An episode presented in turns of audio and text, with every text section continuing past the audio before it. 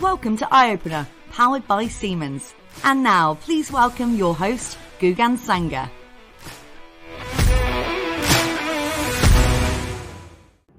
Hello, and welcome to the Eye Opener podcast, brought to you by Senseye Predictive Maintenance, the platform powered by Siemens, which enables predictive maintenance at scale across all of your assets, across all of your plants. Listen to this podcast to hear the personal stories of the people behind the technology that powers predictive maintenance, Industry 4.0, and beyond. Check out the show notes for the links to our previous episodes and for details on how you can listen to future episodes through your preferred podcast provider. To find out more, search Senseye Predictive Maintenance.